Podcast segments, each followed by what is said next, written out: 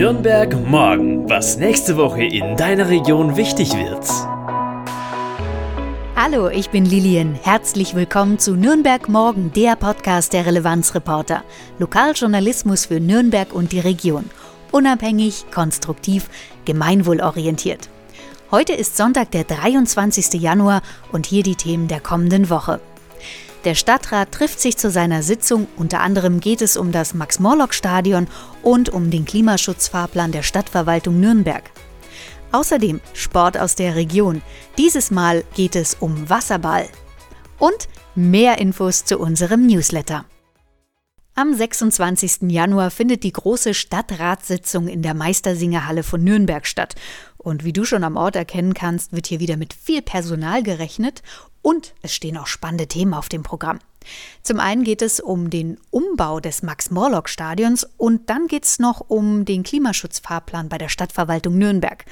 Jetzt aber erstmal das geliebte Fußballstadion im Süden der Stadt. Ja, das ist schon in die Jahre gekommen. Vielleicht erinnerst du dich noch an die Umbaumaßnahmen für die Fußball-Weltmeisterschaft 2006. Ja, ist schon eine Weile her.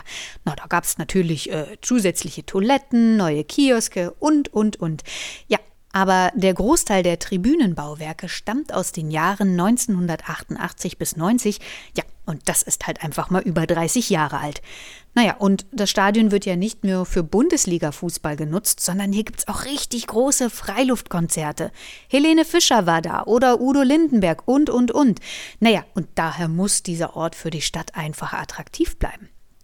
Natürlich ist es für den Fußballverein, dem ersten FC Nürnberg, wichtig, dass hier vorrangig das Stadion für die Kicker genutzt werden kann.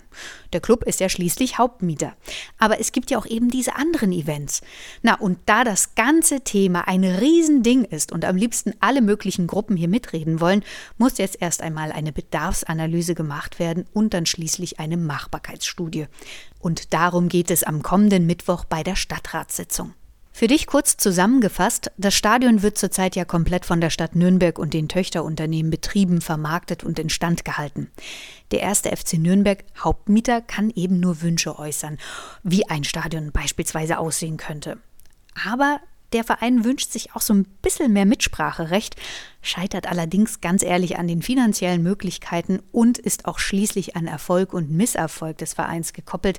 Ja, und da sage ich nur zweite Liga. Nun stehen halt große Entscheidungen bevor und es gibt gleich zwei Handlungsoptionen, wie es im Sachverhalt der Stadt Nürnberg festgehalten wurde. Du kannst diesen ausführlichen Bericht auch nachlesen. Ich lege dir den Link zum Dokument in unsere Podcast-Beschreibung. Zum einen gibt es eine Handlungsoption, das Stadion zu erhalten, indem fortlaufend saniert wird. Mal eine Stahlbetontreppe austauschen, wie eben 2019, dann muss das Dach ausgetauscht werden. Das war 2020 und summiert sich das Ganze. Also 2019 870.000 Euro, 2020 mal eben eine halbe Million für das Dach und, und, und. Ja, und um so ein Stadion auch noch weiter zu entwickeln, wie zum Beispiel Barrierefreiheit, Digitalisierung, muss richtig viel Geld in die Hand genommen werden. Die zweite Option wäre eine Art Stufenmodell zur Einleitung einer Generalsanierung. Puh, was ist das denn? Ja, also erstmal muss man den Denkmalschutz berücksichtigen. Hm, das Stadion stammt nämlich aus dem Jahr 1928 und dann sind Modelle gefragt, mit welchen die Stadt Nürnberg als Eigentümer des Stadions eine Generalsanierung vorbereiten kann. Noch einmal, Nürnberg als alleiniger Besitzer kann das allerdings nicht alleine stemmen. Also eine wirklich verzwickte Lage und deswegen muss ein mehrstufiges Verfahren her. Zuerst gibt es eine Machbarkeitsstudie mit Überlegungen, was noch Sinn macht neben dem reinen Stadion. Vielleicht könnte man ja das Stadionbad einbinden oder die Nähe zur Messe nutzen. Es gibt auch Pläne für ein olympisches Dorf und, und, und. Also all diese Punkte fließen jetzt in die Arbeit eines zukünftigen Arbeitskreises ein und dieser soll am kommenden Mittwoch erstmal gegründet werden unter dem Namen Stadion Zukunft. Und dann erst wird es in den kommenden Sitzungen spannend werden, wer sich was wünscht, tja, und was wirklich machbar sein wird. Außerdem geht es in der Sitzung im Stadtrat am 26. Januar um die Umsetzung des Klimaschutzfahrplans der Stadt Nürnberg. Es stehen demnächst wieder wichtige Entscheidungen an und am kommenden Mittwoch sollen halt die Pläne der Stadt nochmal detailliert vorgestellt werden. Die Stadt Nürnberg hält an ihrer Bestrebung fest, dass ihre Stadtverwaltung ab 2035 klimaneutral sein soll. Was heißt das eigentlich? Ja, also die Stadt möchte alle öffentlichen Gebäude so ausstatten bzw. renovieren, mm, dass der CO2-Ausstoß reduziert wird, dass Energie beispielsweise durch Photovoltaikanlagen gewonnen wird, Fernwärme genutzt wird und die Gebäude so gedämmt und isoliert werden, dass die Heizungskosten noch weiter reduziert werden können. Am Ende sieht das irgendwie so aus, der Energieaufwand und der Ausstoß sollten ungefähr gleichgewichtig verteilt werden. Für diese Klimaneutralität gibt es verschiedene Instrumente, die die Stadtverwaltung nutzen kann und sollte laut Beschlussvorlage.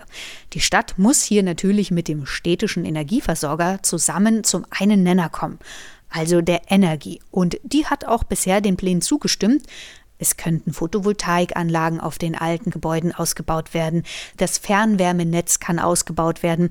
Allerdings müsste man noch klimaneutralen Strom aus der europäischen Metropolregion Nürnberg beschaffen, um dieses Ziel zu erreichen, nämlich 2035.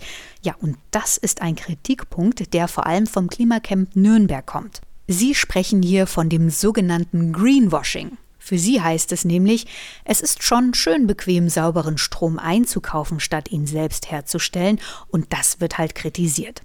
Sie haben bereits vor Monaten eine Kampagne gestartet, den Klimaentscheid Nürnberg, und kämpfen hier für die Einhaltung oder sogar Verschärfung der Maßnahmen der Stadtverwaltung, eben für eine nachhaltige und umweltbewusste Verwaltung. Den Link zum Klimaentscheid Nürnberg findest du ebenfalls in der Podcast-Beschreibung.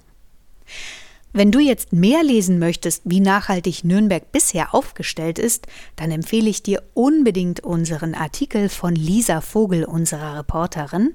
Der heißt Wie nachhaltig ist Nürnberg auf relevanzreporter.de.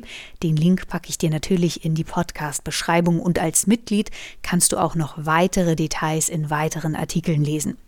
Du bist noch kein Mitglied? Hey, dann probier uns doch einfach 30 Tage kostenlos aus.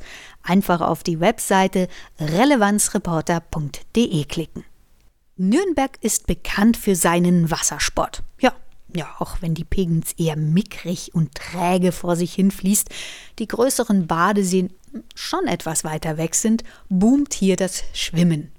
Umso schöner, dass Nürnberg auch beim Profisport da einfach mal locker mithalten kann. Dieses Mal möchte ich dir nämlich Wasserball vorstellen.